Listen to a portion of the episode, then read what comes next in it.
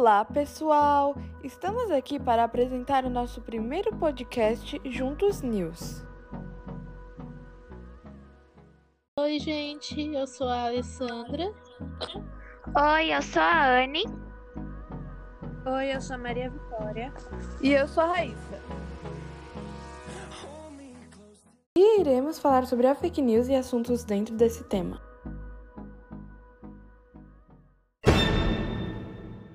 Se vocês pensam que a fake news é de hoje, estão enganados. No século XVI, em Roma, onde Pietro Aretino escrevia poemas que queimavam as pessoas. Atualmente, nenhuma medida está sendo tomada, mas muitas pessoas querem uma regulamentação contra essas notícias falsas. Onde se popularizou? Esse termo se popularizou durante as eleições de Donald Trump e Hillary Clinton. Mentiras sobre Hillary foram espalhadas e acabou queimando o filme dela. Maiores vítimas. As pessoas que mais caem nessas mentiras são os mais velhos. Países em que mais acontece. O Brasil é o país em que mais circula estas histórias inventadas. Em qual plataforma mais ocorre? As plataformas com as mais variedades de ilusões são o Facebook e o WhatsApp. Nós estamos com a Anne e eu irei fazer as perguntas a seguir. Anne, você já caiu em alguma fake news? Sim, eu já caí. Você tentou se informar para saber se é verdade ou não? Se sim, onde? Eu tentei me informar no mesmo site, na página onde fala sobre a tal pessoa que postou aquela notícia.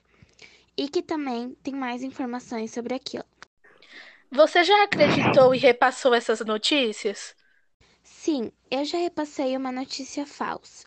Você julgou alguma pessoa baseada no que é falado nesse site ou plataforma? Não, até porque eu caí em uma notícia falsa que falava sobre uma celebridade e não julguei a mesma.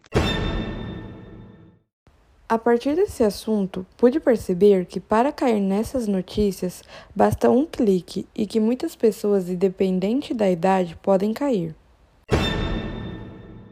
Eu vou ensinar três maneiras de como deve se identificar uma fake news.